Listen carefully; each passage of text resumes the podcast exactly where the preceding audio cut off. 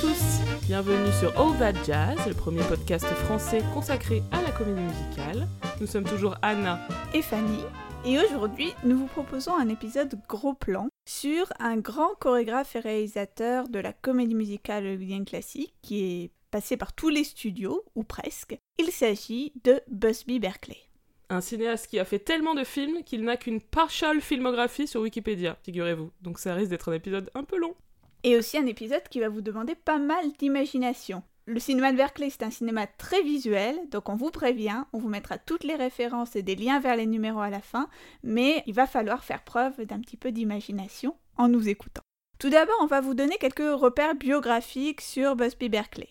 Donc Busby Berkeley est né Berkeley William Enos à Los Angeles en 1895, de parents qui travaillent dans le monde du spectacle. Pendant la Première Guerre mondiale, en 1917, il va rejoindre l'armée, d'abord comme lieutenant d'artillerie, puis il va être en charge d'entraîner les troupes pour les parades militaires. Et on dira rétrospectivement que ça a beaucoup influencé son travail de cinéaste, on va voir pourquoi.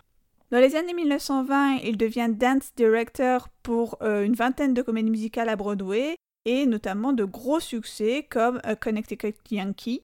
Dont on a parlé dans notre épisode sur les légendes arthuriennes, si vous vous souvenez. Et euh, dans ces comédies musicales, il va donc se caractériser par sa propension à mettre en scène de grands numéros. Il y a pas mal de choses qu'il va tirer de cette expérience euh, théâtrale.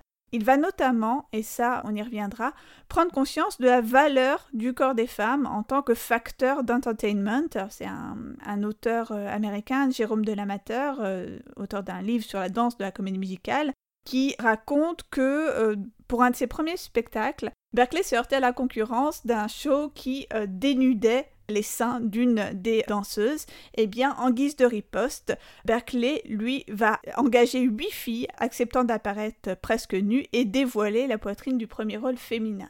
Et on verra que cette proportion à dévoiler le corps des femmes, il va s'en resservir au cinéma. Il commence sa carrière cinématographique à United Artists dans des musicals qui ont pour star Eddie Cantor, produit par Samuel Goldwyn, et euh, il va également faire un petit passage chez Universal dans ses différents studios où il donc met en scène des numéros de comédie musicale. Il va expérimenter très tôt les quelques aspects de son style qui deviendra euh, célèbre ensuite chez un autre studio, Warner Bros. Tout à fait, puisqu'il entre à la Warner au début des années 30. Il va y réaliser une dizaine de films dans la décennie, dont les plus célèbres dont on va parler en détail sont 42nd Street, film de 33 qui va être l'archétype du film backstage, donc encore le genre backstage dont on parle régulièrement dans All That Jazz, Gold Diggers of 1933, Footlight Parade et Dames. Parfois il est crédité comme réalisateur, parfois seulement comme réalisateur des numéros musicaux ou dance director. Ensuite, quand ce type de spectacle euh, démesuré dans lequel il s'est spécialisé va devenir daté. Il s'oriente vers, euh, on va dire, la réalisation plus classique, notamment en arrivant à la MGM, dans la série des Backyard Musicals, on va expliquer ce que c'est, avec Judy Garland et Mickey Rooney. Au début des années 40, il fait aussi un petit passage par la Fox, décidément, il passe vraiment par tous les studios, pour le film The Gangs All Here, en 43, où on retrouve euh, sa patte, et c'est un film dont on a parlé dans l'épisode sur euh, Charlotte Greenwood. Enfin, il revient à la MGM à la fin des années 40, pour laquelle il travaille épisodiquement jusqu'à la fin des années 60, notamment comme chorégraphe. Et il décède en 1976. Ça fait un peu... Euh, c'est radical. Après la comédie musicale, point de salut. Comme ce cinéaste a une œuvre très foisonnante et assez hétérogène, on va vous proposer de revenir plus en détail sur euh, chaque période de sa carrière en choisissant quelques films emblématiques pour euh, les illustrer. Alors tout d'abord les films Warner des années 30. Alors, en 1932, Busby Berkeley, qui avait alors mis en scène diverses chorégraphies, notamment pour Samuel Goldwyn, il va être recruté par Daryl Zanuck pour les frères Warner qui ont le projet de faire une série de comédies musicales, puisqu'on on est au tout début du parlant, hein, le cinéma parle depuis quelques années. Et lorsque le cinéma s'est mis à parler, il y a eu un vrai engouement assez logique pour la comédie musicale. Mais euh, très vite, le public s'est lassé de ne voir que des comédies musicales. Déjà on, ne peut pas les comprendre, mais euh, dans 1931, apparemment, déjà, le public avait marre de voir des comédies musicales. La Warner va alors tâcher de renouveler le genre, et notamment grâce à Busby Berkeley. Avant, euh, Berkeley, on filmait les comédies musicales comme au théâtre, c'est-à-dire euh, on imaginait qu'on était un des spectateurs assis dans les rangs de l'orchestre, peu près du troisième rang, comme si on était donc dans une salle de spectacle. Mais avec Busby Berkeley, la comédie musicale va devenir proprement cinématographique en particulier parce qu'il va se caractériser par ce qu'on a appelé le point de vue impossible, c'est-à-dire un point de vue qui n'était propre qu'au cinéma, donc impossible aux spectateurs du théâtre, notamment le point de vue zénital, donc c'est-à-dire lorsque la caméra est placée tout en haut et fait une plongée euh, à la verticale, à la verticale sur euh, les ensembles de danseuses. Euh, alors ce sont des films où les numéros sont clairement séparés du récit en fait il commence sur la scène du théâtre, puis en fait on arrive très vite dans un univers onirique. Ça c'est vraiment la transition typique de, de Berkeley. On est censé être au théâtre, donc on imaginerait, comme tu disais, une vision frontale, un plan fixe montrant le numéro, euh, mais en fait pas du tout. On rentre à l'intérieur de la fiction, la caméra tout d'un coup tourne et on n'est plus du tout dans la salle de théâtre, on est dans un autre monde. C'est très étrange, mais vraiment euh, frappant la première fois que j'ai vu ça. Moi, je me souviens avoir euh, halluciné. Où suis-je? Et voilà, du coup, il y a une espèce de retour réel entre chaque numéro qui, à chaque fois, n'a pas vraiment de sens parce qu'on voit euh, les personnages du film qui applaudissent à ce qu'ils viennent de voir, mais en fait, ils n'ont pas du tout pu voir ce que nous, on a vu en tant que spectateurs euh, via la caméra, quoi. Oui, ce qui est très euh, paradoxal, puisque la plupart de, ces films Warner sont des films, donc backstage, comme on mm. disait, qui se déroulent dans l'univers du théâtre. Donc on voit le début et la fin du numéro dans la salle et sans doute parce que à l'époque les gens étaient habitués à voir la comédie musicale dans un univers de théâtre, mais en effet ce qui vient entre-temps est totalement irréaliste. Et totalement cinématographique. Et de fait, Berkeley s'intéressait pas du tout à la partie récit, à la partie fiction. Souvent, il ne voyait même pas en fait les parties narratives des films qu'il ne réalisait pas. Hein. Du coup, ça donne souvent l'impression, je trouve, de films complètement coupés en deux, avec aucune cohérence stylistique entre euh, les parties narratives et les parties euh, musicales. Donc les numéros de Berkeley sont vraiment très très très reconnaissables, surtout donc les numéros à cette époque-là, dans mhm. les années 30 avec la Warner. Des numéros monumentaux avec des danseuses euh, vraiment très très nombreuses, parfois une centaine, etc. Qui vont se placer en diverses formations géométriques. Et donc souvent, comme tu disais, le fameux plan euh, filmé du dessus. On a euh, voilà une caméra très très mobile et une impression générale kaléidoscopique c'est des numéros qui se déroulent souvent dans un, espace complètement abstrait, une espèce de lieu immense avec un fond noir. Enfin, on n'est pas du tout dans le réel, quoi. C'est très étonnant. Techniquement, c'est des numéros qui euh, présentaient évidemment un certain nombre de défis. Pour ces fameux plans vus du dessus, euh, il y a beaucoup de légendes qui circulent. il a fallu percer les plafonds de certains studios. Euh, franchement, je ne sais pas quel crédit on mm. peut accorder à, ce genre euh, de légende ou d'anecdote, mais euh, ce qui est sûr, c'est qu'il a révolutionné la manière dont techniquement on traitait la comédie musicale. Mm, bah, ça paraît évident, enfin, rien que ces plans-là, euh, il, faut, il faut toute une machinerie mhm. spéciale pour pouvoir les, les, faire. Même quand c'est pas les plans zénithaux, on a énormément de très grands mouvements d'une grande ampleur, où il fallait des grues, etc. Je sais pas à quel point c'est lui qui a amené ça, mais à mon avis. Il a dû euh, donner un casse-tête aux techniciens euh, des, différents studios. Ce que j'ai lu et ce que je pense est vrai, c'est que euh, lui, il a introduit l'idée de filmer les numéros musicaux avec une seule caméra. et ça, c'est très frappant. bon, moi, je connais très mal en fait ce qui se faisait avant Busby Berkeley. Mais apparemment, les, numéros étaient tournés à plusieurs caméras, et chacun avait un angle, et du coup, on pouvait monter selon les différents angles. Berkeley, c'est pas du tout ça. Berkeley, c'est filmé dans la continuité, c'est des grands, souvent des plans séquences, mhm. extrêmement longs. Où, euh, donc plan séquence, ça veut dire un plan euh, qui n'est pas interrompu. Où voilà, la, caméra se déplace euh, de manière très impressionnante au, milieu des danseuses ou au-dessus des danseuses, enfin un peu partout sans mhm. jamais s'arrêter. C'est ça pour le coup, c'est très frappant et très innovant pour l'époque. Et je pense que l'aspect globalement onirique des numéros est lié aussi au fait que c'est très très peu monté et que de façon générale, il accorde un grand grand soin aux transitions. Enfin, je pense à pas mal mhm. de numéros dont on reparlera tout à l'heure, euh, Petting in a Park, Dames, qui sont des numéros très très longs. Hein. C'est euh, Dames, toute la séquence, c'est quasi presque 10 minutes. Mm. Donc on a plusieurs tableaux différents qui progressent un peu d'espace de plus en plus euh, irréaliste. Mm. Et à chaque fois, la transition d'un espace à l'autre est amenée par des raccords assez subtils. C'est plutôt bien fait. Du coup, on va en parler plus en détail. Alors commençons tout d'abord par parler donc de 42e rue 42nd Street, le premier film de Berkeley à la Warner. Donc euh, quand euh, Berkeley est appelé par la Warner, la société est dans une situation financière assez tragique. Mais elle va se refaire justement avec la comédie musicale. C'est le film qui va sauver euh, le studio, un film tourné pour 400 000 dollars et qui en rapportera 4 fois plus. Alors comme on le disait, c'est vraiment le film archétype de ce sous-genre backstage dont on vous parle souvent avec une intrigue qu'on va retrouver de film en film avec plus ou moins, souvent moins de variations. Une intrigue qui est, pourtant en étant si typique de la comédie musicale, c'est en fait l'adaptation d'un roman, 42nd Street, de Bradford Ropes. Donc euh, je trouve ça, ça, marrant de voir que cette intrigue mm. emblématique du spectacle vient euh, de l'adaptation euh, d'un livre. Et donc cette intrigue, qui donc se retrouve régulièrement dans les films qui vont suivre, c'est évidemment un show qui se monte, un producteur ou un metteur en scène euh, qui doit absolument faire un succès sous peine de faire faillite, il y a souvent ça. Euh, on a une star installée, qui est la star du show en question, et une chorus girl débutante qui arrive. Euh, on a évidemment des scènes de répétition du spectacle, on a les coulisses avec les complications diverses et variées dans la production du spectacle. On a évidemment aussi des histoires d'amour, notamment une histoire d'amour entre la débutante et le jeune premier de la pièce. Et évidemment, à la fin, la débutante prend la place de la star qui vient de se blesser ou qui s'absente, ça dépend des cas, en l'occurrence elle se blesse dans 42nd Street, au dernier moment, le soir de la première.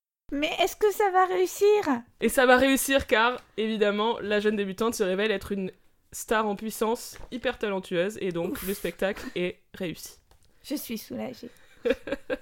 Ce film emblématique de euh, bien des intrigues de coulisses est aussi euh, lié à l'esprit de, l'époque et notamment l'esprit du New Deal. Euh, Warner, on sait que c'est un studio qui a toujours pris le parti des démocrates, et en l'occurrence ici de Franklin Delano Roosevelt, notamment dans ses drames réalistes, ses policiers, ses westerns, mais aussi dans la comédie musicale. Mm.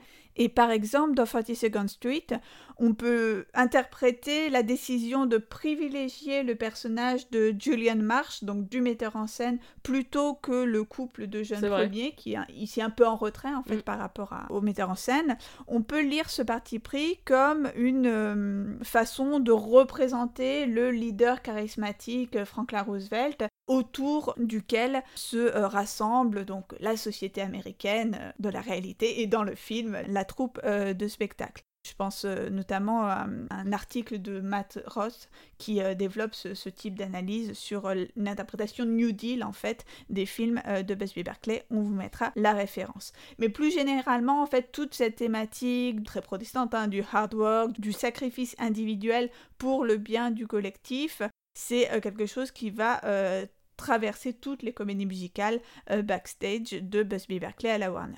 Alors moi, à la revoyure de ce film, euh, j'étais un peu déçue parce que je trouvais qu'il n'y avait pas beaucoup de numéros quand même. Là, on a vraiment cette impression de film euh, coupé en deux, mais de manière très très déséquilibrée, mm-hmm. c'est-à-dire une intrigue très longue backstage et à la fin des numéros, enfin, des morceaux de bravoure de Berkeley. Il faut vraiment attendre les dix dernières minutes pour les voir, ces morceaux de bravoure. Donc on a d'abord le numéro Young and Healthy, avec euh, là c'est vraiment typique euh, des girls filmées du dessus en cercle et en rosace euh, sur ce fameux fond noir dont je parlais. Ces danses filmées du dessus, c'est pas la première fois qu'on les voit, vu que dès son premier film chez United Artists qui s'appelait Whoopi, je crois, qui est l'adaptation d'une comédie musicale et dont on peut entendre la chanson titre Making Whoopi dans Tout le monde dit I Love You de ah, Woody Allen, c'est la scène de l'hôpital. J'avais pas fait le rapprochement. Euh, et donc dès ce film-là, euh, et dans les suivants qu'il a fait avant d'arriver à la Warner, il y avait déjà euh, les plans du dessus des girls, donc c'était une obsession de sa mhm. part, hein, visiblement. Mais par contre, le côté, on va dire, décor complètement abstrait et noir, j'ai pas l'impression qu'il l'avait déjà fait avant 42nd Street, mais bon, à vérifier. Parce que dans les films précédents dont je parlais, ça restait quand même dans le contexte d'une une scène, de théâtre, quoi. Et ensuite, il y a le numéro titre, donc 42nd Street, qui lui, à l'inverse, va se dérouler dans un décor urbain, bon, même si c'est très stylisé, hein, mais euh, c'est un décor quand même, celui de la dite 42e euh, rue. Il y a un moment assez cool où les lanceurs, en fait, portent des espèces de panneaux, et ils se retournent, et en fait, les panneaux, c'est des immeubles dessus, et ça crée une espèce de forêt d'immeubles, et ça fait mhm. un trompe-l'œil. Euh, ça aussi, l'effet trompe-l'œil, c'est un truc qu'on retrouve assez souvent chez, chez Berkeley. Et l'effet personne qui se transforme en décor aussi. Ouais, totalement, ouais. 42nd Street, euh, ça a aussi donné lieu à une comédie musicale sur scène que vous avez peut-être vue, chers auditeurs, puisqu'elle s'est jouée à Paris. Il y a Au Châtelet. Et euh, également à Londres. Il y a eu aussi un revival euh, très acclamé à Londres il n'y a pas très longtemps. donc c'est une comédie musicale qui date de 1980 qui reprend à peu près l'histoire euh, du film, mais qui en fait est un pot pourri de numéros qu'on voit dans d'autres films de Busby Berkeley. Je pense notamment à We're in the Money, qui est en fait un numéro de Gold Digger de 1933. Donc c'est un peu un, hommage à, Berkeley. Mais c'est un peu un jukebox musical en fait, parce qu'il récupère plein de chansons de différents films.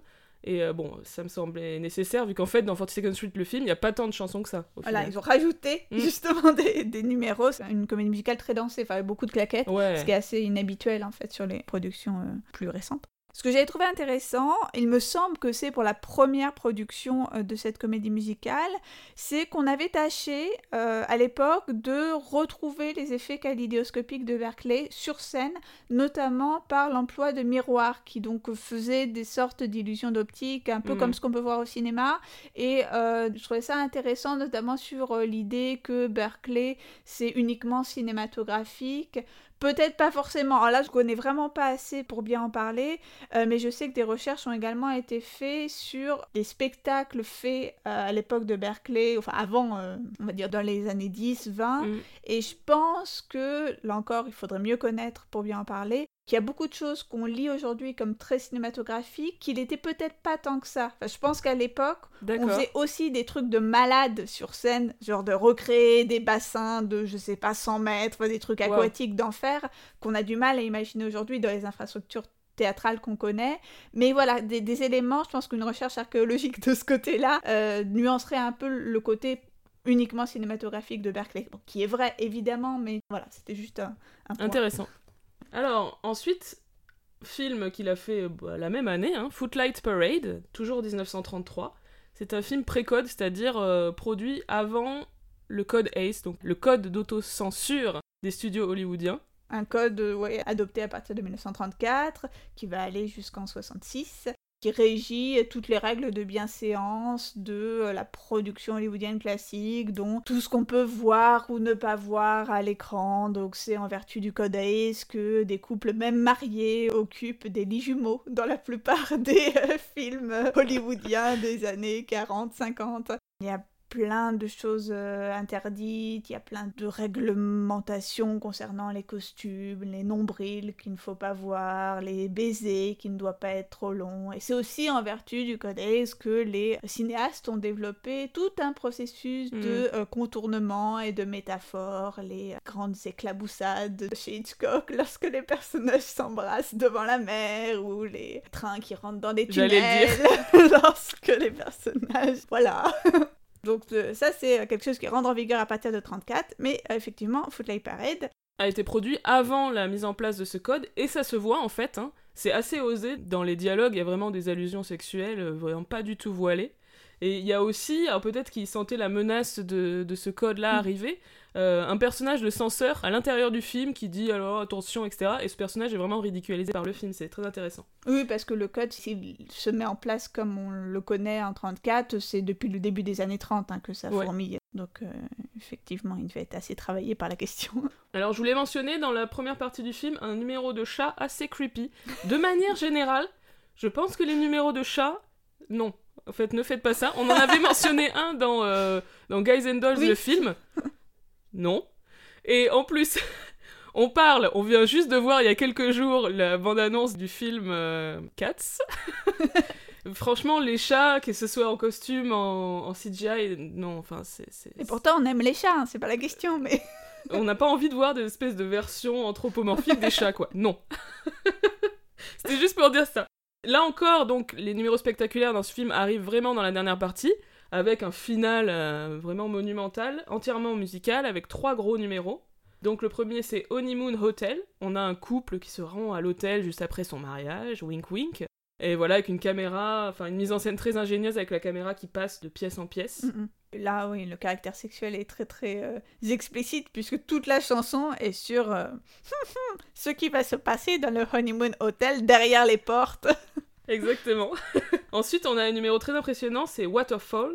Euh, un numéro aquatique. Je sais pas si c'est un des premiers numéros aquatiques, j'en connais pas d'avant 1933. Je pense pas. Encore une fois, j'y connais rien, mais euh, je pense pas que ce soit le premier vu comment c'était à la mode sur scène euh, à l'époque. D'accord. Mais ce n'est qu'une supposition. là encore, il faudrait savoir au théâtre qu'est-ce qui se faisait, enfin bref. Donc là, on va dire que Berkeley applique au, au numéro aquatique, ce qu'il fait dans les numéros normaux, entre guillemets. Mhm. Donc on a euh, des euh, danseuses, enfin des nageuses euh, qui font des rosaces dans l'eau, euh, filmées du dessus, euh, voilà. Et enfin, le dernier numéro, c'est Shanghai Lille. Alors dans ce numéro, j'ai absolument adoré le raccord qui est fait entre l'intrigue euh, backstage et le numéro. En fait, là, on a aussi quelqu'un qui remplace au dernier moment Mm. la star qui était prévue. Là, en l'occurrence, c'est un homme. Donc la star prévue, euh, finalement, il a plus envie de le faire. Je sais pas, il est un peu génial, euh, ce personnage. Et là, on a le personnage de James Cagney qui est, euh, qui est le metteur en scène, qui sait pas trop quoi faire. Et en fait, il, il tombe, il tombe d'une échelle sur la scène. Et il arrive sur Mm. scène. Et là, boum, on est dans la fiction. C'est très impressionnant, je trouve, quand j'ai vu ça. euh, voilà, j'ai beaucoup aimé. Et c'est un numéro, on va dire, d'exotisme chinois, avec, on a Ruby Killer, qui est une des grandes stars de cette période, qui est déguisée en espèce de chinoise un peu cliché, enfin, les vêtements traditionnels, j'imagine que vous voyez de quoi je parlais, et qui imite vaguement un accent chinois. Bon, ça c'est un petit peu gênant, mais le numéro est sympa quand même. Simplement sur euh, Footlight Parade, euh, moi ce que je voudrais mentionner, c'est euh, combien c'est assez intéressant en tant que document sur ce qui s'est passé au, début du cinéma, puisque c'est un moment où donc le cinéma supplante le spectacle vivant et où les euh, girls se retrouvent euh, sans travail parce que euh, voilà il y a ce succès de cette nouvelle attraction qu'est le cinéma et en fait le titre français de Footlight Parade c'est prologue Oui. puisque ça parle des numéros de spectacle, en fait, du numéro dansé qui avait lieu dans certaines salles avant les projections de cinéma. Donc je trouve ça intéressant le côté document sur ce qui se passait et sur les, les rapports, encore une fois, entre cinéma et théâtre à l'époque. Euh, le film suivant, c'est Gold Diggers of 1933. Donc euh, Chercheuse d'or de 1933. Euh, c'est un film qui est euh, assez original, on le dira, hein, c'est un des films qu'on aime le plus. Un film original à plusieurs titres, notamment parce qu'il aborde des sujets assez graves. Il parle de la crise, hein, de la Grande Dépression des années euh, 1930 et des problèmes que ça cause, notamment aux Chorus Girls, mais pas que. C'est un film qui va également parler de la guerre, euh, du problème du retour des euh, soldats ayant combattu euh, pour la Première Guerre mondiale, dans le numéro Remember My Forgotten Men, dont on parlera tout à l'heure. Et c'est aussi un film qui va présenter des personnages féminins très forts. hein. C'est un film qui tourne autour euh, d'un groupe de copines et on voit avant tout comment elles s'entraident, comment elles cohabitent ensemble. Et euh, toute la partie euh, narrative va présenter des personnages féminins très complexes, intéressants et euh, affirmés, ce qui va contrebalancer malgré tout un petit peu l'usage, bon toujours, on y reviendra tout à l'heure, mais très réifiant des corps féminins dans les numéros. Ouais, moi c'est ce que vraiment j'ai adoré dans ce film, euh, cette colocation de quatre copines donc qui habitent toutes ensemble et qui veulent réussir dans le monde du spectacle. C'est hyper étonnant, hyper euh, moderne en fait. Euh, encore Mm. une fois, les colocations de meufs en 1933, on se, on n'imaginerait pas, mais si.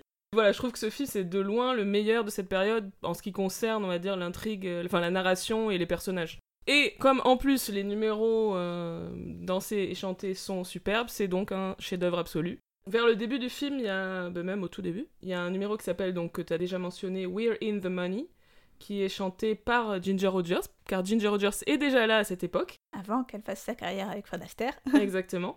Euh, voilà, il y a des girls qui portent euh, des pièces de monnaie géantes, c'est complètement improbable, mais c'est très bien. Ce que j'aime, c'est à la fin du numéro, c'est un numéro un peu euh, interrompu parce que Oui, oui. Elles sont en train de répéter.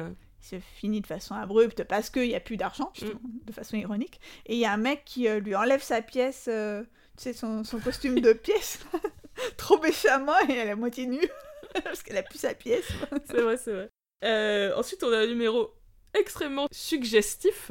C'est Petting in the Park, donc déjà le titre, hein, ça veut dire en gros euh, se tripoter dans le parc. Hein, euh. Littéralement. un numéro en plus qui a de nombreux euh, plans indiscrets et qui va soutenir d'autant plus le regard voyeur de la caméra qu'il y a un personnage en fait d'enfant joué par l'acteur de petite taille Billy Barty qui euh, suit les girls d'un espace à l'autre euh, Mm. et euh, qui à un moment donné va tâcher de remonter le rideau derrière lequel elle se déshabille. C'est extrêmement suggestif là encore. On est là encore à une période à cheval des débuts du code ACE, donc il y avait encore Il y a des pas mal de trucs qui leur ont échappé, mais quand même. Autre numéro, c'est Shadow Waltz. Donc ça commence comme un duo assez simple entre Dick Powell et Ruby Killer. Puis, évidemment, arrivée massive de girls euh, en pagaille, euh, enfin pas vraiment en pagaille, mais elles arrivent nombreuses, euh, qui dansent avec des violons. Et alors, ces violons sont luminescents, figurez-vous. Mais pourquoi pas? Et donc, ils brillent dans le noir. Et donc, quand ça devient noir, les girls disparaissent littéralement derrière leurs instruments. Là, on, vraiment, on touche à l'abstraction absolue. Le- les violons vont se placer euh, bon, pour former, donc, comme on disait, différents dessins géométriques, des rosaces, etc. Et puis, méta du méta, les violons vont former un violon. Là, j'ai halluciné. Et c'est vraiment incroyable. Euh, Moi, j'ai lu que M. Berkeley aurait eu cette idée euh, dès les années 20, euh, là encore en voyant un spectacle sur scène au Palace à New York, dans lequel une fille se déplaçait avec un violon, et donc il aurait voulu faire encore mieux, encore plus, lui avec une soixantaine de violons. Et enfin, numéro euh, donc, que tu as mentionné tout à l'heure et qui est vraiment fabuleux. Je me souvenais pas de ce numéro quand j'ai revu le film, j'ai halluciné. C'est Remember My Forgotten Man. Donc, numéro impressionnant, vraiment pas du tout dans le même style que le précédent, en l'occurrence, et que Mm. plein d'autres euh, typiques de Berkeley. Je veux dire, celui-là, en le voyant, on se dit pas c'est Berkeley. Oui, oui, parce qu'on n'a pas de plongée, on n'a pas de... Exactement. Et donc, c'est expressionniste. Ça me fait penser à la grande période du cinéma muet allemand. Mm. Enfin, il y a des choses dans les- la lumière, la la, façon dont c'est éclairé, c'est fabuleux. Euh, donc voilà, c'est un, numéro qui évoque euh, la misère. Donc on a un décor de rue, on a des fenêtres où on voit les gens euh, dans leur maison et bon, qui sont un petit peu malheureux. On a des files de gens qui se rendent à la soupe populaire, etc. Ça évoque aussi, comme tu disais, la guerre, puisqu'on a ces soldats qui sont de retour du front, qui sont blessés et qui sont dans des situations assez catastrophiques. Oui, on le voit assez, en plus on voit les gueules cassées, Ouais. la, la misère, enfin des choses qu'on voit pas souvent dans la comédie musicale, Ah malgré tout. c'est très frappant. Je trouve que c'est incroyable et que c'est même émouvant en fait de voir euh, un numéro comme ça, euh, vraiment qui est de l'ordre de l'expérimentation artistique, même si plein d'autres numéros de Berkeley sont de ce registre-là. Mais là, il y a en plus un facteur d'émotion, je trouve, euh, au sein d'un film qui est une production, on va dire, un peu industrielle, enfin comme le sont souvent les comédies musicales. Enfin, moi, c'est vraiment un numéro qui m'a qui m'a fait un choc. Et je ne suis pas la seule, visiblement, puisque Warner, à l'époque, a été tellement impressionné par le numéro qu'ils ont, ils ont décidé de le mettre à la fin. En fait, à l'origine, le numéro final devait être euh, Petting in the Park, mais Mhm. ils ont tellement aimé celui-là qu'ils ont dit que ça devait euh, finir le film. Oui, parce que ça laisse sur une impression de, de pathos assez... ouais, ouais, c'est sûr.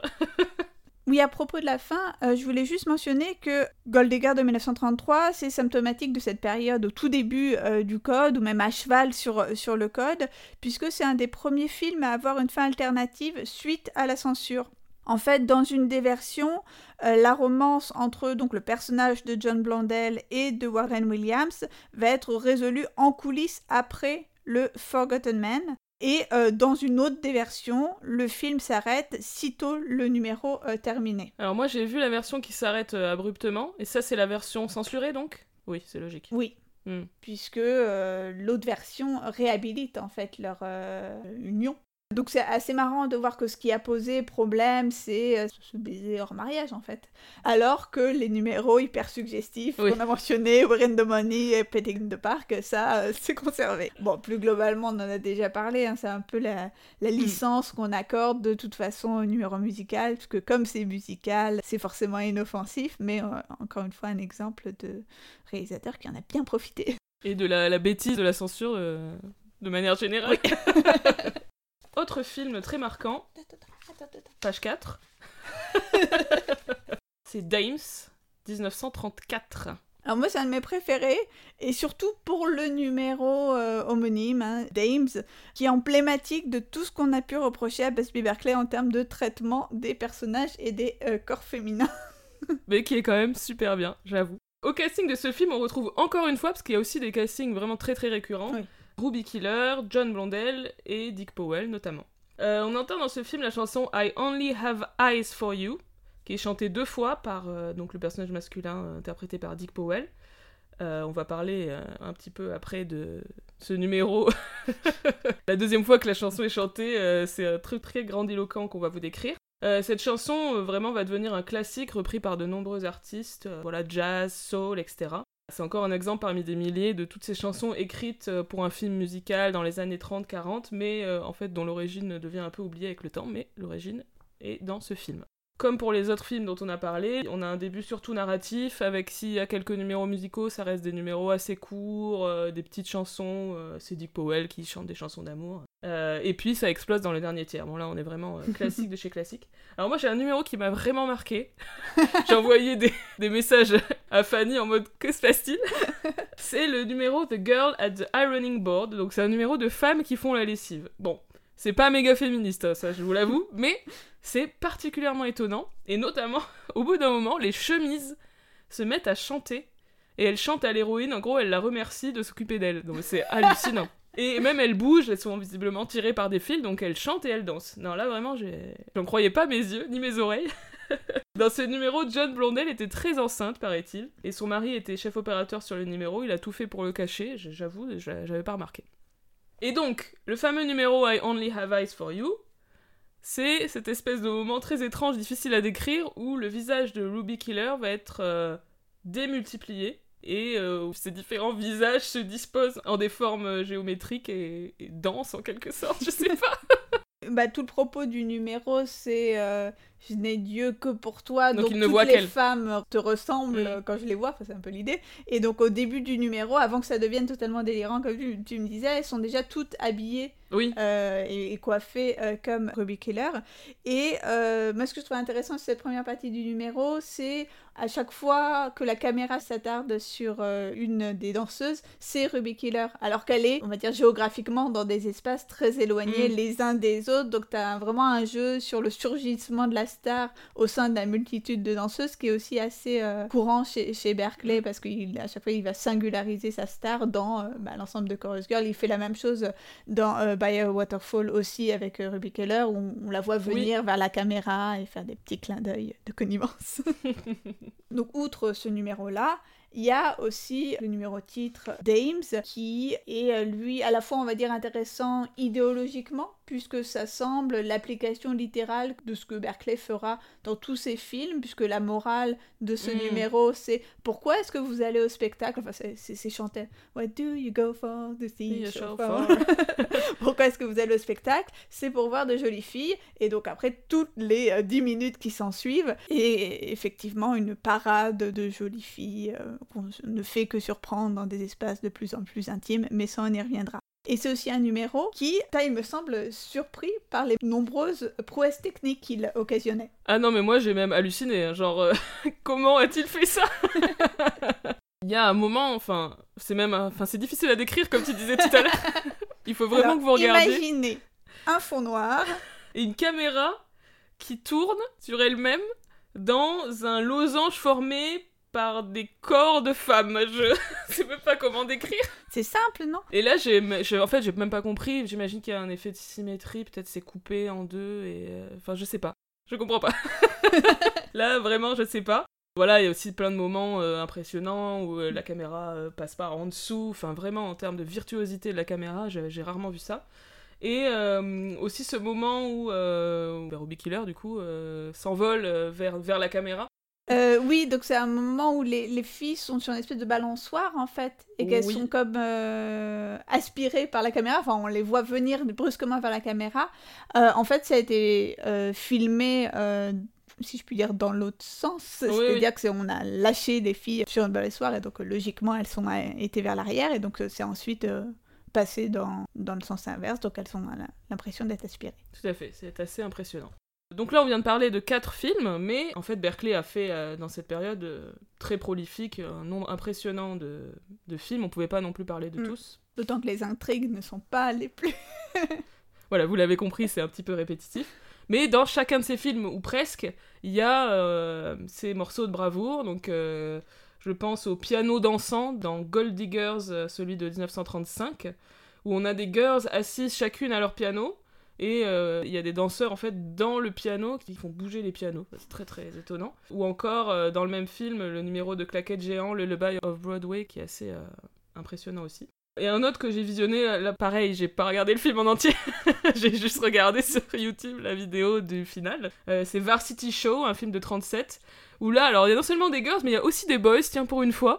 Je sais pas combien il y en a, mais il y en a peut-être euh, au, au moins 100. Ils se mettent tous en position pour former différentes, euh, différentes lettres, en fait, ils forment des lettres. Enfin, c'est un numéro presque dans le style euh, cheerleader, c'est les trucs Mhm. qui pourraient être dans des stades de football américain, des trucs comme ça, c'est étonnant. Alors ensuite, après cette période donc à la Warner, Busby Berkeley va être embauché par la MGM et il va notamment intervenir sur un certain nombre de films qui ont pour vedette euh, Mickey Rooney et Judy Garland, donc à la toute fin des années 30, au début des années euh, 1940. Euh, C'est des films dont on a déjà parlé dans l'épisode consacré à Ouais. Judy Garland, qu'on a surnommé Backyard Musicals, donc littéralement comédie musicale de l'arrière-cour, des films mettant en scène et à destination des adolescents, donc euh, Judy Garland et Mickey Rooney à la tête d'un groupe de jeunes qui parvient à chaque fois à monter un spectacle contre toute attente. C'est euh, vraiment euh, le leitmotiv de chacun de ces films, le côté du Let's put on a show, genre on va monter un spectacle. Mm. Et ce qui me fait toujours marrer, c'est dans le documentaire hommage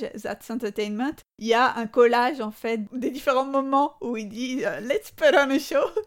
Et là, il y a Mickey Rooney euh, vieux qui bah, se moque gentiment de ses propres films en fait. euh, en disant euh, le public semblait adorer ces films même si les intrigues étaient étrangement similaires. Ils en avaient déjà conscience en fait. Alors, le premier de ces films dont on pourrait parler, c'est Babes in Arms de 1939. Babes in Arms, il a la particularité d'être le premier film produit euh, par Arthur Freed qui vient d'être placé à la tête de sa propre unité au sein de la MGM, la fameuse Freed Unit, qui va par la suite produire euh, les meilleures euh, comédies musicales de l'âge d'or hollywoodien, il faut dire ce qui est. Faut dire ce qui est. tous les films qu'on adore. C'est un film qui se déroule dans le milieu du vaudeville, au sens américain, qui met euh, en scène la concurrence de ce type de spectacle avec le cinéma qui fait son arrivée au moment où se déroule euh, l'action, et notamment le cinéma parlant. Il y a un truc, ça m'a fait penser à Chantons sous la pluie au début de ce film, où euh, ils disent « Ah, le cinéma parlant, mais comment on va faire ?» Et il y a une espèce de montage. diabolique. Exactement. Et une espèce de montage, ça fait. J'ai l'impression que ça annonce presque Chantons sous la pluie. Encore une fois, un trick super classique, et notamment le moment où la jeune ingénue, jouée par Judy Garland, va remplacer au dernier moment la star qui était prévue euh, dans le spectacle. Oui, parce que Juju, c'est la star absolue. Elle sait se sacrifier, s'effacer pour le bien du spectacle, mais s'exposer comme il le faut. Bon, blague à part, c'est quand même assez emblématique de la construction de sa persona de Trooper. Le fait qu'elle fait partie de la troupe, elle fait Mm. partie du spectacle et qu'elle met pas son aura de star avant le bien de tous. Alors même si je trouve le film euh, pas euh, génialissime, j'ai été très impressionnée par le numéro titre, Babes in Arms, Mhm. où on a la troupe de Mickey et Judy qui se mobilise. En fait, ils viennent d'être euh, méprisés, presque humiliés par des adultes qui leur disent Allez, c'est bon, euh, Vous êtes rien que des bébés. vous servez à rien. Et là, ils décident de monter un show, donc Let's Put on a Show, entre jeunes. Et ils marchent dans la ville, ils sont déterminés. On dirait presque une scène d'émeute urbaine. Ils avancent comme ça dans la rue, genre ils sont pas contents. Et ça finit même où ils, ils dansent autour d'un feu, d'un énorme Ouais. feu. Enfin, c'est- j'ai halluciné. Moi, en fait, j'avais même pensé, bon, toute proportion gardée, bien sûr, à un rapprochement avec la série des Step Up Ah. Euh, notamment le 4, Step Up 4, Miami Heat, avec le côté euh, performance insurrectionnelle pour défier les adultes. Enfin, je sais pas, ça m'a fait vraiment penser Ouais, en fait. complètement, ouais. Ouais, C'est dans la tradition de ces comédies musicales euh, ados, euh, voilà. Et donc les adultes, ils sont pas gentils. donc on va faire une émeute, pourquoi pas Donc on va danser et verrons. Alors dans ce film, du coup, Berkeley, euh, à cette époque-là, quitte un peu, on va dire, son style qui était très caractéristique des années 30 qu'on vous a décrit longuement. Euh, du coup, dans Babes in Arms, il n'y a pas ces grands numéros euh, caractéristiques. Les numéros qui se déroulent sur scène, je trouve vraiment tranchent avec euh, ce qu'on connaît de Berkeley. Ils restent assez frontaux. Et on quitte jamais vraiment la scène, même s'il y a des moments où la scène est tellement immense qu'on a des petits doutes, mais ça reste quand même dans un contexte réaliste. Il n'y a pas de, de grande embardée où on part dans un autre monde, quoi. Euh, on peut mentionner dans ce film un numéro final très patriotique. Mais là, d'autant plus qu'on est début de la guerre, même si les États-Unis sont pas encore dans la guerre, Mm. euh, je pense qu'il y a, il y a ça quand qui même quelque chose qui, euh, qui les travaille là encore. Donc euh, différents tableaux, euh, on va dire, patriotiques dans ce grand numéro final, et notamment un passage où Judy Garland et Mickey Rooney euh, campent Eleanor et Franklin Roosevelt. Autre film que moi je préfère, c'est Babes on Broadway, 1941, donc toujours dans la même série. hein. C'est un film où on voit particulièrement bien la complicité entre Mickey Rooney et Judy Garland, je trouve. J'ai beaucoup aimé le numéro How About You, que j'ai trouvé très très Mm. plaisant. C'est pas du tout show-off hein, pour le coup, c'est euh, Garland et Rooney qui s'amusent dans une pièce autour d'un piano, et la caméra suit leur danse, leur jeu, parce qu'ils font des mimes, ils font des petits trucs où ils font semblant de se taper dessus et tout. Enfin, c'est vraiment un numéro très très charmant que j'ai beaucoup aimé. Un numéro sur lequel on voulait développer un peu, c'est How Down. Pour le coup, là, un numéro euh, de grande ampleur. Avec des déplacements de la caméra. J'ai marqué ouf Des déplacements ouf C'est le terme technique. Très beau numéro euh, sur lequel Fanny a des choses à dire. Moi, ce que j'aimais bien, c'est qu'il me semblait assez exemplaire de la façon dont la comédie musicale va mettre en scène l'alliance supposée entre le répertoire traditionnel des musiques américaines et euh, le jazz. Un petit peu l'alliance, on va dire, entre tradition et modernité. Parce que c'est un numéro qui est en deux parties. Il y a une petite introduction qui est chantée par Judy Garland, donc en habit de fermière, hein, le Howdown, c'est la fête qu'on fait lorsqu'on célèbre la, moisson. Et donc euh, au début, euh, Judy Garland, habillée infirmière, chante euh, sur une mélodie et des rythmes très traditionnels, les jeux simples de l'Amérique d'antan. Mais elle finit cette intro en disant le Howdown, c'est une danse des pionniers, mais avec un New Deal, avec évidemment le, jeu de mots hmm. sur l'emploi de New Deal. Et la deuxième partie du numéro va illustrer ce propos, à savoir revisiter le hoedown traditionnel de la ferme, mais avec des accents swing. Et c'est là que intervient la deuxième partie monumentale du numéro, avec plein de couples de jeunes danseurs qui vont euh, faire une semi-square dance, parce que parfois on reconnaît les formations caractéristiques de la square dance, c'est-à-dire cette danse traditionnelle héritée du quadrille avec des euh, formations deux par deux en ligne ou en carré, euh, un personnage, le caller, donc un personnage qui va dicter les figures à, à danser, genre deux par deux, on a souvent ça dans les scènes de western. Et euh, donc des éléments de la square dance, mais à côté de ça, euh, des éléments de jazz aussi. Dans les sons, on a quand même beaucoup de cuivre. On a parfois un petit peu de banjo, un peu de style musical, mais on a prédominance des cuivres et surtout prédominance du swing, avec là encore hybridation entre danse animalière, danse un peu de l'ère euh, ragtime, donc c'est les danses lorsqu'on imite des animaux, ah le snake hip, le turkey trot, mais fait au sein euh, d'une formation square dance. Donc c'est vraiment un peu, on va dire, un gloubi-boulga musical et dansé, mais assez emblématique de ce projet de la comédie musicale d'allier dans ses musiques traditionnelles et dans ses musiques jazz. On a donc deux autres backyard musicals, c'est Strike Up the Band en 40 et Girl Crazy en 43 que devait réaliser Berkeley mais finalement il a été viré parce qu'il s'entendait plus trop avec Judy. Là encore, je pense qu'elle euh, trouvait qu'il était un peu euh, violent, mais c'est lui qui a réalisé le numéro I Got Rhythm, qui reste encore dans le film. On a évoqué moultes aspects de ces films-là dans donc, euh, la table ronde sur Judy Garland. On a parlé de la vision de la jeunesse que ça véhiculait, de la question du patriotisme, de la question du blackface, qu'on n'a pas mentionné ici, mais on en a parlé longuement dans l'épisode Judy Garland. On vous renvoie vers cette table ronde. Berkeley a tourné d'autres films avec la MGM, avec Judy Garland, mais sans Mickey Rooney. Ces films-là, ce sont Ziegfeld Girl, dont il a filmé les numéros musicaux. On a d'ailleurs dans ces films des exemples de parades de girls au costume euh, délirant, donc euh, il en est sans doute pas responsable directement, Busby Berkeley, mais ça montre bien euh, comment son travail s'inscrit dans une tradition théâtrale. Et l'autre film, c'est For Me and My Girl, avec donc Judy Garland et Gene Kelly en 42. Là encore, vous pouvez écouter notre table ronde sur Judy Garland, on en a parlé assez longuement, et notamment Fanny a fait une très belle analyse du numéro titre. Ensuite, donc, Berkeley va travailler euh, notamment pour la Fox pour un film intitulé The Gangs All Here, un film de 1943 et intitulé en français Banana Split. Vous verrez pourquoi. Euh, donc c'est le premier film de Berkeley en couleur. Film donc produit par la Fox. C'était leur plus grosse production à l'époque et ça a été un succès.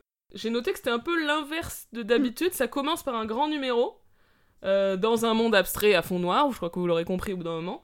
Puis on arrive progressivement dans un lieu réaliste qui est euh, le club de spectacle où se, déroule le début de l'intrigue. Euh, donc là encore, on est dans un univers de spectacle, toujours le mhm. backstage, ça on le quittera quasiment jamais avec Berkeley. Et on a aussi des personnages de militaires. Là, on est vraiment pendant la guerre, pour le coup, 43, les États-Unis étaient en guerre, etc. Un peu comme dans For Me and Miguel, il y a ce mélange entre intrigue autour des mm. militaires et, et monde du spectacle. On a présence au casting de Benny Goodman, qui est un musicien de jazz très connu et qui joue son propre rôle. Ça arrive assez souvent dans les comédies musicales de cette époque. Bah, notamment les musiciens de Big Band. C'est Benny Goodman et son, mm. et son orchestre. Je crois que plusieurs fois dans les films de la Fox, enfin d'autres qui sont pas de, de Berkeley, on a Bidule et son orchestre qui. Ils sont tous là. Et on a aussi présence au casting de Carmen Miranda, donc euh, comédienne extrêmement célèbre à l'époque, avec une personnalité comique très affirmée. Euh, donc c'est une comédienne euh, brésilienne Dans le film, voilà, il y a un exotisme un petit peu cliché autour de ça. On a, euh, bah, je crois que c'est le premier numéro, hein, la musique c'est le traditionnel brésilien Aquarela Mhm. do Brasil. Euh, et on a euh, les, les costumes euh, exubérants, notamment le chapeau à panier de fruits, dont on va parler encore plus longuement après. Juste quelques mots sur Miranda. Donc, elle joue beaucoup de cet exotisme. hein, Toute sa personnalité est autour de Ouais. cet exotisme. hein. C'est typique des comédiennes qui garderont leur accent à couper au couteau euh, très très longtemps, euh, alors qu'elle travaillait aux États-Unis euh, pendant plusieurs années. Parce que ça fait partie de, de sa persona. Elle est assez controversée. Toujours le- le- la même limite. Est-ce que Mm. euh, embrasser les clichés, c'est se les réapproprier, puisqu'elle sera une des femmes les mieux payées euh, d'Hollywood avec, euh, avec cette persona de, brésilienne mais en même temps, est-ce que c'est pas aussi continuer à perpétrer les stéréotypes lorsqu'elle reviendra au, au Brésil au début des années 40, il me semble, elle sera plutôt mal accueillie d'ailleurs par ce, côté avoir perpétué les stéréotypes négatifs euh, sur euh, le Brésil et plus généralement euh, l'Amérique latine. Mais à côté de ça, elle sera aussi mandatée par Roosevelt euh, au début des années 40, à la suite du déclenchement de la Seconde Guerre mondiale, pour participer en tant qu'ambassadrice de bonne volonté à la politique de bon voisinage qui est destinée à favoriser les rapports entre États-Unis et Amérique latine. Donc, toujours une ambiguïté, on va dire, de ce type de, de persona. Beaucoup de choses à dire sur, euh, sur Carmen Miranda. Et du coup, on va se concentrer sur un numéro euh, dans lequel elle est euh, centrale, c'est The Lady with the Tutti Frutti Hat, le fameux chapeau à panier de fruits. Donc, c'est le numéro signature de Carmen Miranda. Je pense que c'est quelque chose qu'elle a fait euh, plusieurs fois avant. euh, Mm. Donc, j'imagine essentiellement sur scène, et... parce qu'il me semble pas l'avoir ailleurs avec un chapeau de fruits. A toujours un peu ce type de, de costume, Oui. on va dire, mais le chapeau de fruits, vraiment, c'est dans celui-là. Euh, dans Babes on Broadway, je crois qu'on l'avait signalé là aussi dans notre table ronde euh, sur Judy Garland, on a Mickey Rooney qui est déguisé en Carmen Miranda euh, dans le numéro intitulé euh, Bombshell from Brazil, Mama Yo Quiero, et porte le, le, Ouais. le chapeau de fruits, c'est assez perturbant comme numéro. C'est un petit peu bizarre. Mais c'est étonnant parce que Babes on Broadway, c'est 41. Et en fait, le premier film américain de Carmen Miranda, c'est Down Argentine Way, et c'est euh, en 40, enfin c'est juste avant, donc euh, Mm. il est déjà en train de parodier euh, une personnalité qui vient juste d'émerger. Ouais, mais je pense qu'elle va avoir une notoriété préexistante au cinéma. D'accord. Ceci dit, il reprend une chanson qu'elle chantait dans ce film-là. Enfin, il y a quand même la référence Oui, directe au oui, film. oui, bien sûr. On fera un épisode sur Carmen Miranda pour approfondir la question. Très bien. Rendez-vous est pris. Et bien évidemment, nous retrouvons également une référence à Carmen Miranda dans Crazy Ex-Girlfriend Le numéro I Feel This Isn't About Me, l'épisode 5 de la saison 3, lorsque une nouvelle avocate est embauchée pour remplacer Rebecca. Mais euh, nous ne vous dirons rien. Les quelques d'entre vous qui n'ont toujours pas vu Crazy Ex-Girlfriend, qui lèvent la main et se dénoncent, Alors que la saison 3 est disponible sur Netflix. Je dis ça, je dis rien. Il y a pas mal d'éléments dans ce numéro qui peuvent faire reconnaître, je trouve, le Berkeley des années 30, on va dire le, le Berkeley iconique qu'on a en tête par rapport au film de, de la Warner.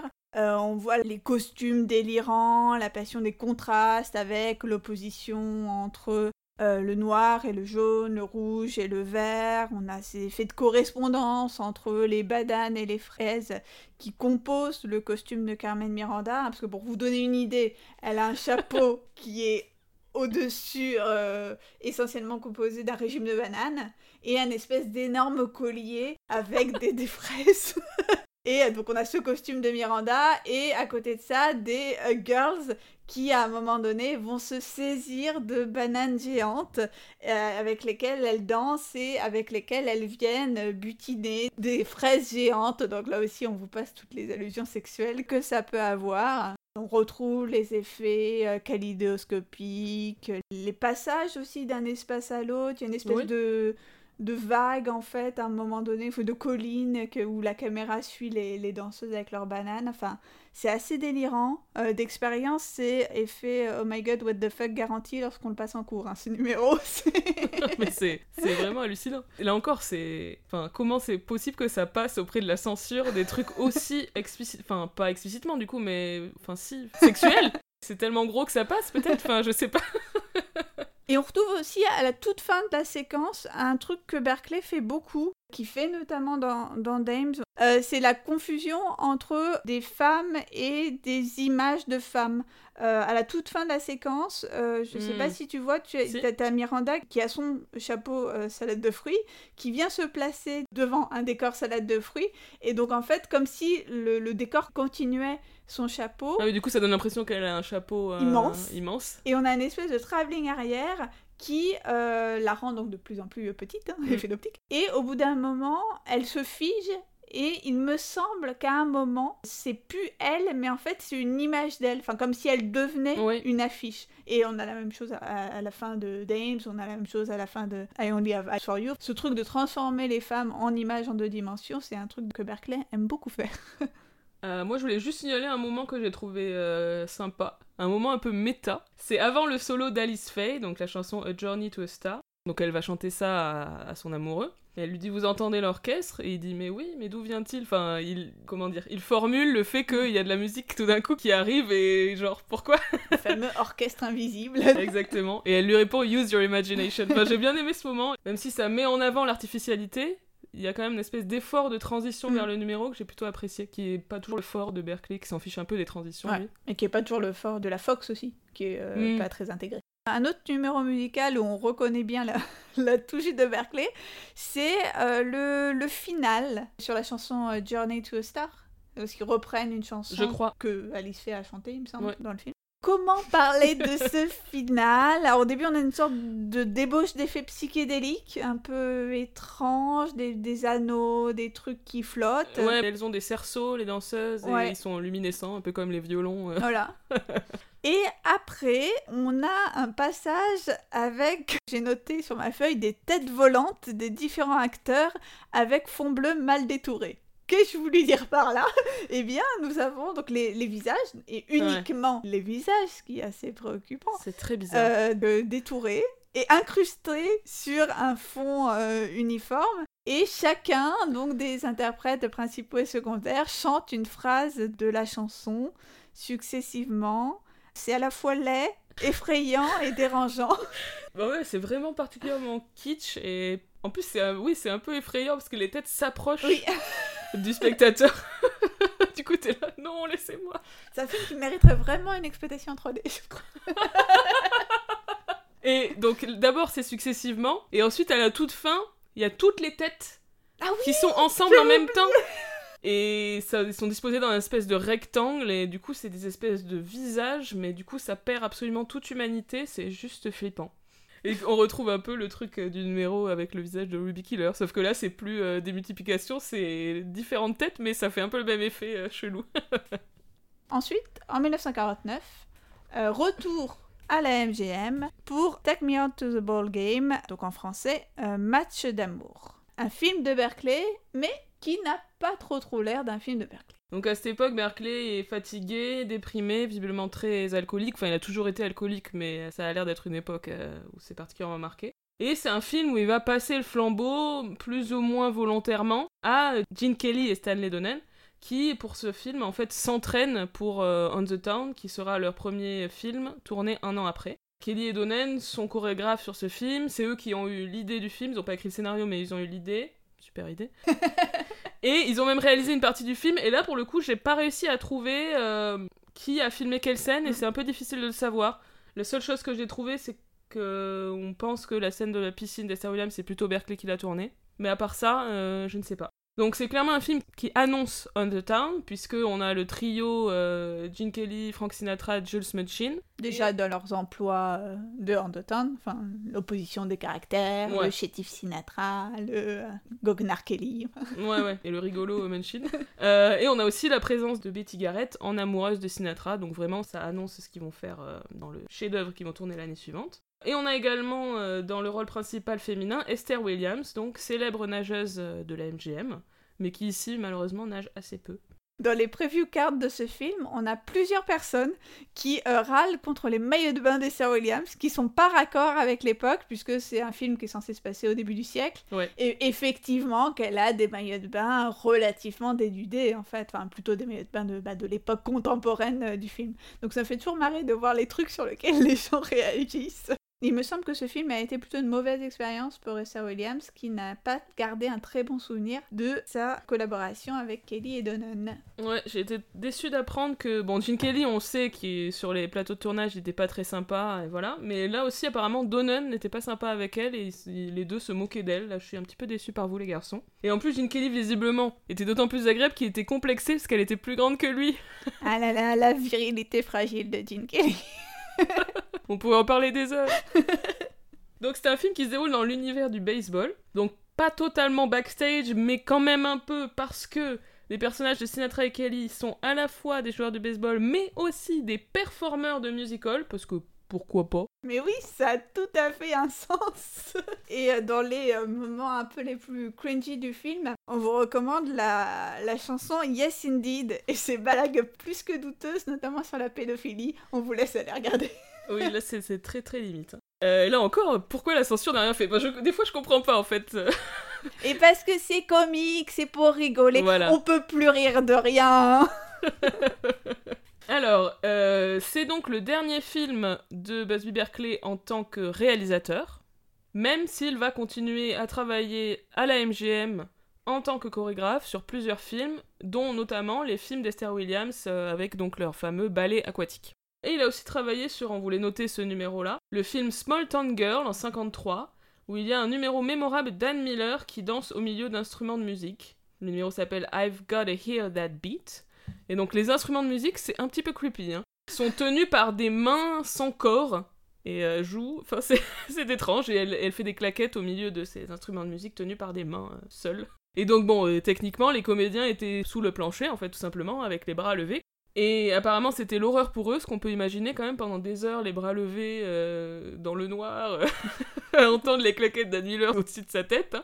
Et c'était aussi l'enfer pour Anne Miller. On peut trouver une petite vidéo sur YouTube où euh, Anne Miller explique qu'elle a, elle en pouvait plus, elle avait des ampoules aux pieds, elle a demandé à Berkeley euh, de, s'arrêter un petit peu et il l'a complètement envoyé se faire voir. Il avait pas l'air commode quand même sur les tournages.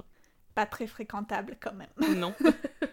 Euh, juste pour signaler que le film Small Town Girl est par ailleurs complètement anecdotique, n'a pas grand intérêt, et que c'est encore un exemple de film où Berkeley arrive juste pour faire son truc bizarre signature et euh, qui n'a rien à voir avec le reste du film. Mm, totalement, ouais. Alors moi, je me posais une question, mais bon, je ne sais pas du tout s'il y a la réponse. Puisque Berkeley a pu refaire dans The Gang's All Here avec la Fox, mm. il a pu refaire quelque chose dans le style de ce qu'il faisait dans les années 30 avec la Warner, mais qui n'a jamais refait ça avec la MGM. Dans aucun film de la MGM, il y a ces numéros de ce style-là. Est-ce que c'est parce que la MGM, ils aimaient pas trop ça Ils voulaient euh, faire autre chose? Est-ce qu'ils l'ont brimé dans ses, dans ses élans artistiques? Qu'est-ce qui s'est passé exactement? Est-ce que tu sais? Bah, je sais pas vraiment, mais je me dirais qu'il y a un peu trois trucs qui jouent euh, de façon simultanée. Euh, il y a déjà le fait que je pense que c'est avant tout que c'est passé de mode. Mm. c'est des trucs très identifiés avec les années 30 le public a voulu passer à autre chose. Donc ça veut dire que dans The Gangs Are Here, c'est un truc qui était déjà euh, vintage. Ouais, presque un peu euh, nostalgique. Hmm. Mais peut-être que ça a surtout à voir avec l'intégration. Parce que, euh, comme on l'a dit, comme ces numéros délirants, enfin vraiment les plus kaléidoscopiques, sont forcément déconnectés du récit, puisqu'on voit pas trop comment ça pourrait vraiment s'intégrer, bah, ça va totalement entrer en contradiction avec ce que veut faire la MGM. C'est déjà de présenter des intrigues qui se déroulent quand même souvent hors du monde du spectacle. On ne peut pas simplement coller des numéros musicaux en guise de représentation ou de répétition. Et surtout euh, d'avoir des numéros musicaux qui vont faire progresser l'action. Donc cette fameuse intégration de la MGM, je pense que ça va euh, en contradiction avec ce que veut faire Berkeley. Ce qui peut aussi expliquer pourquoi il a pu le faire à la Fox, puisque les comédies musicales de la Fox sont généralement moins intégrées que mm. celles de la MGM. Et je pense que le troisième truc, c'est euh, le côté star, le côté euh, nombreuses stars solistes qu'a la MGM, les Gene Kelly, les Judy Garland, qui sont euh, money value, hein, donc il faut montrer un maximum et mm. laisser s'exprimer dans des numéros individuels. Donc là encore, c'est pas trop l'idée des, des grands numéros de Berkeley. Mes hypothèses. Très intéressant, merci. Alors maintenant on va passer à un peu, euh, comment dire, le regard qui a été porté rétrospectivement sur euh, l'œuvre de Berkeley, mhm. et notamment la critique féministe de ces numéros-là, en l'occurrence ça concerne donc ces films Warner des années 30 et tout ce qu'on a décrit. Laura Mulvey, dont on a déjà parlé, euh, au moins pour le, concept de male gaze. Donc euh, Laura Mulvey, dans l'article dans lequel elle définit ce concept de euh, gaze, un article qui date de 75 et qui s'appelle Visual Pleasure and Narrative Cinema, elle va évoquer Busby Berkeley en passant en fait dans sa définition même du concept. C'est ça que j'ai trouvé assez rigolo. donc traduction du passage.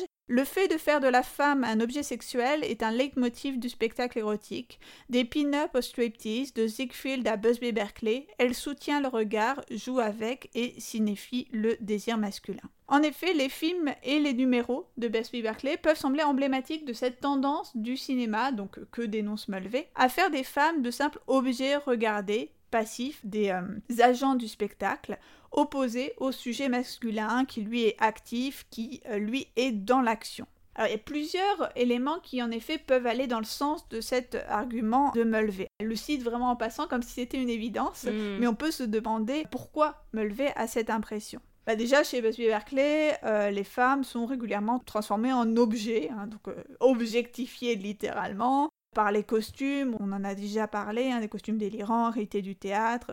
Elles sont ainsi transformées en harpe dans un numéro de Fashion of 1934. Par des effets d'optique, elles sont aussi transformées en violon, en miroir, euh, en cerceau. Tu mentionnais tout à l'heure les cerceaux de The Gang's All Here. Et plus généralement, elles sont pas simplement transformées en objets, elles sont transformées en motifs abstraits dans ces fameuses compositions dont on a déjà longuement parlé à la fin de Dames, comme je le mentionnais, euh, on a même des girls qui deviennent une image en deux dimensions. Un ensemble de girls en blanc sur fond noir va former un motif abstrait. qui va se démultiplier à mesure que euh, la caméra effectue un tracking arrière, puis cet ensemble de girls formant un motif abstrait devient une affiche qui est ensuite transpercée par la tête du euh, personnage masculin incarné par Dick Powell et là encore, nous pouvons trouver une euh, relation avec Crazy Ex-Girlfriend, puisque c'est ce que fait l'héroïne dans le euh, générique de la, saison, 2. Tous ces effets de transformation de femmes en motifs géométriques, ça a deux conséquences.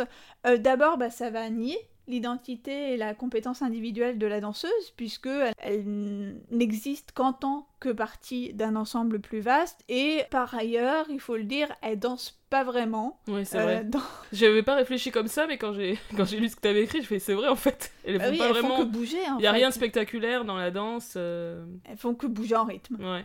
Et, d'ailleurs, euh, Berkeley l'a toujours dit, hein, il recrute les danseuses uniquement pour leur physique. Il y a une citation assez connue de Berkeley, je cite, Je ne me suis jamais soucié de savoir si une fille distinguait son pied gauche de son pied droit, tant qu'elle était jolie. Je parviendrai bien à la faire bouger ou danser n'importe quoi. Bon, on a bien compris que la danse ne l'intéresse pas des masses, et au contraire, ce qui l'intéresse, c'est le physique. Et c'est cette deuxième conséquence des girls qui forment des motifs géométriques, c'est que ça va impliquer ce qu'on peut appeler une normativité des corps. C'est que les corps doivent être par nécessité, euh, je dirais, optique, tous identiques. Enfin, c'est mm. particulièrement mis en scène dans le numéro de Dames, où il y a une fille qui joue le reflet de l'autre pour montrer combien elles sont pareilles. Et bien là, pour les biens, on va dire, de la composition géométrique, il faut que toutes les girls soient évidemment euh, blanches, minces. évidemment minces, plutôt blondes. Pas mal de, choses qui définissent en fait euh, les corps féminins, enfin en tout cas une norme de corps féminin dans ces films. Autre point qui va euh, accréditer l'idée donc de la construction des femmes comme objet érotique, c'est bien évidemment le fait qu'elles y sont souvent euh, dénudées. On a parlé des, costumes euh, délirants, mais aussi de nombreux costumes qui vont laisser voir énormément de choses. Je pense dans Bio Waterfall, l'espèce de costume de maillot de bain qu'elles ont ah oui, c'est très frappant, on dirait presque qu'elles sont nues. Enfin, je me suis rapprochée de l'écran, genre, qu'est-ce qui se passe? Et la caméra va, va, encore plus loin, parce que même quand elles sont très dénudées, on va euh, sous leurs fesses, entre leurs jambes. ah, c'est incroyable. Au plus près de. Donc voilà, tous ces aspects, réification, érotisation, ça rend possible de lire le cinéma de Berkeley comme emblématique d'un cinéma euh, misogyne qui objectifie euh, les femmes. Busby Berkeley s'en est défendu un peu, on va dire assez mollement, euh, notamment en remettant en avant son usage du gros plan, son fameux review of girls. Oui, quand la caméra euh, passe euh, sur les visages des différentes filles, et là pour le coup il y a effectivement un moment où on les distingue les uns des autres, mais bon. C'est pas dans tous les numéros et Bon, est-ce que c'est suffisant? Il y a un autre élément où je me dis ça peut peut-être plus, pas forcément évidemment euh, le dédouaner, mais en tout cas nuancer cette lecture euh, d'un cinéma forcément misogyne, c'est le fait que le film reconnaisse assez Oui. souvent ce qu'il fait.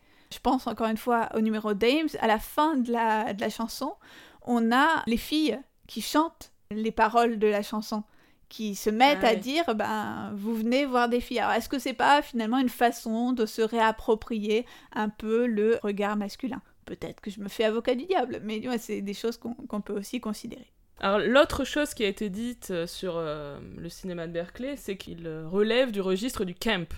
Alors le camp, c'est un concept, on a un petit peu expliqué cette notion dans, notre épisode sur Podan, si vous voulez vous y reporter pour savoir tout sur le camp. Mais du coup, Berkeley, en fait, il est redécouvert par la, la recherche dans les années 60 sous cet angle du camp. Et même, il était, donc il était évidemment encore vivant, et il était même conscient de ces interprétations-là, et s'est même rendu à des colloques, visiblement, euh, sur ce sujet. Et il semblait avoir un- une sorte de recul par rapport à son propre style. En 69, il a réalisé une, euh, une publicité, je crois, pour des médicaments. Très improbable, on vous mettra le lien. Où il parodie son propre style, Mm. où il a très bien compris. euh, C'est intéressant de voir qu'il avait ce recul-là par rapport à son style, quoi. Et si le style de Berkeley peut être considéré comme camp, c'est euh, justement au nom de cette euh, démesure, enfin Ouais. de ce côté, euh, bah, comme on disait tout à l'heure, tellement gros que ça passe, comme s'il n'y avait pas de limite à euh, la surenchère, à l'extravagance. Je pense- je pense que c'est avant tout l'extravagance Ouais. de Berkeley qui a rendu possible cette lecture camp de, de son œuvre. Susan Sontag elle cite Berkeley comme exemple de camp non intentionnel. Ah, intéressant. Mais euh, je me demande si on peut vraiment dire ça. Si on peut vraiment considérer que le, le camp de Berkeley n'est que... euh, C'est difficile à dire, mais enfin, le fait qu'il voulait être extravagant et démesuré, à mon avis, c'était. Il se le formulait lui-même. enfin, Ouais, donc euh, tu vois, c'est... Ouais. Bon, après, tout le, le côté subversif qu'a le camp, pour le coup, on peut supposer que Berkeley, bon voilà, c'est pas la même génération, c'est Oui. pas la- c'est pas politique, je pense, le camp chez Berkeley. Mm. Et euh, ce qui me semble assez euh, euh, symptomatique, c'est la façon dont il répond à Bernard Eisenschitz à l'occasion, en 1966, d'un entretien. Eisenschitz qui lui explique qu'il est devenu une euh, figure camp. Berkeley répond donc Je ne sais pas très bien ce que cela veut dire, mais il me semble avoir compris que toute personne qui va jusqu'au bout, dans une direction donnée, qui fait quelque chose d'inhabituel et de plaisant à la fois, est camp. Mais ces jeunes gens ont des idées bien étranges. C'est le ces jeunes gens désignant alors le- la, la nouvelle génération qui se revendique du camp. Bon, on voit que Berkeley est assez étranger à, à- à cette génération. Alors ensuite, on voulait un petit peu parler de euh, ben, l'influence qu'a eu Berkeley. Est-ce qu'il y a eu euh, des imitateurs, des continuateurs de son style? Ce qu'on a remarqué, c'est que euh, en fait, la manière dont son style est repris, c'est souvent sur le mode du pastiche ou de la parodie. Oui, déjà, dans Chantons sous la pluie, on s'était dit Chantons sous la pluie, emblématique de ces films des années 50 qui déjà se retournent sur le passé du cinéma. Eh bien, lors du montage du passage au parlant et Mm. du numéro qui s'ensuit, euh, Beautiful Girls, on a cette idée d'hommage à Busby Berkeley. Bah oui, on a bah, plein de nanas, euh, des costumes délirants, et puis... euh, Des nanas détourées avec euh, les, les jambes, tu sais, qui, à un moment donné, il n'y a que des jambes. Sais, Ah oui, ah oui, ça c'est dans le avant le numéro oui, le- Beautiful oui, Girl. avant, le, avant Beautiful T'as Girls. raison. Dans le petit montage avant. Et à la fin de Beautiful Girl, évidemment, le, plan euh, zénital euh, au-dessus d'une formation euh, en rosace euh, de, filles, quoi. Donc là, c'est vraiment un hommage explicite à ça. Alors, autre chose qu'on avait repéré, je pense que la chorégraphie pléthorique dans le final de Chorus Line, donc la chanson One, fait beaucoup penser à Berkeley, musical de 75 qui a été adapté au cinéma en 85. Voilà, on a ces lignes de danseurs tous identiques, habillés pareil, euh, où ils sont très nombreux, etc. À mon avis, c'est fait pour évoquer ce type de numéro. Un exemple amusant, c'est dans la comédie musicale The Producers, en tout cas dans le film euh, de 2005. euh, il y a un moment une plongée verticale sur euh, des danseurs en formation croix gammée, évidemment, puisque euh, c'est dans le numéro Springtime for Hitler. Si vous ne connaissez pas The Producers, c'est particulièrement savoureux. Bah oui, toutes les nombreuses allusions de Berkeley qu'on va retrouver dans les films contemporains, c'est comme tu le dis à chaque fois sous forme de petites touches en fait. Ouais. Juste une image qui va évoquer Berkeley, souvent les formations géométriques, et le, plan zénital. Je pense à Björges dans La Belle et la Bête. On a les assiettes et les fourchettes qui vont Ah euh, former ce genre de motif. Aussi dans Le Roi Lion, le euh, I Can't Wait to Be King avec les têtes de girafes ou Ah le- oui, les oui. jambes. Je sais plus s'il après- passe entre les jambes des girafes ou un truc comme ça. Ou entre les coups des girafes, je pense que c'est. Oui, euh, c'est ça. Puis il y a une espèce de pyramide à un moment de Oui. plein d'animaux et tout. Ça, c'est vraiment berkeleyien.